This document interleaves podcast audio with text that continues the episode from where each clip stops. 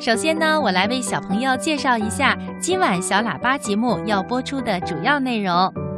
在今天的博士爷爷栏目里，博士爷爷要解答的是有关小螃蟹的小问号。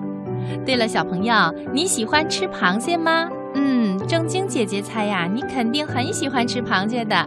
那么我还知道，有的小朋友啊，还喜欢把买来的螃蟹养上几天，每天呢都会和螃蟹玩耍一阵儿。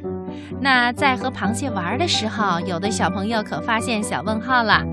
这是河南的杨霞小朋友提出的小问号，他在来信里说：“我有一个小问号，螃蟹为什么总是吐泡泡呢？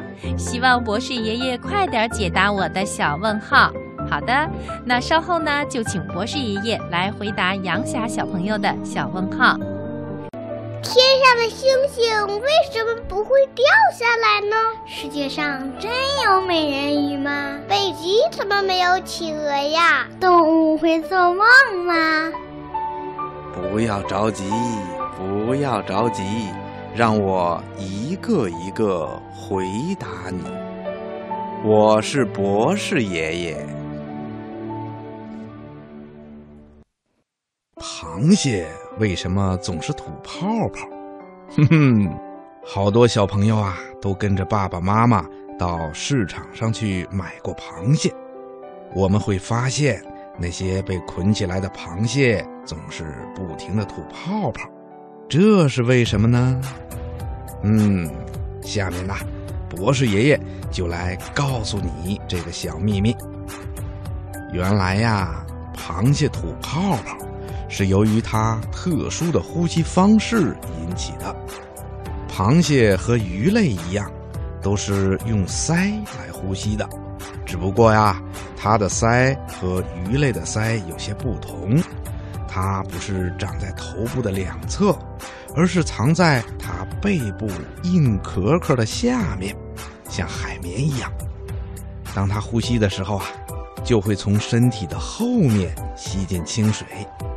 然后把从水中溶解的氧气送到鳃上的微血管里，而其他的水分和物质呢，流过鳃以后，再从嘴的两边吐出去。螃蟹虽然是生活在水里的动物，但是它仍然要经常上岸来活动。它离开水以后，并不会干死，这是因为在它的鳃里呀。仍然残存着许多的水，还可以让它继续呼吸。但是，如果在陆地上的时间长了，鳃里的大部分水分就会被空气带走了，鳃就会逐渐的变得干燥，螃蟹就会感到呼吸困难了。这时候的螃蟹呀，仍然会像在水里呼吸一样。拼命地鼓动着嘴和腮，不断地吸进空气，再把腮里少量的水分连带着空气一起吐出来。这样一来，就形成了许多的小气泡了。小朋友，现在你知道螃蟹吐泡泡的秘密了吧？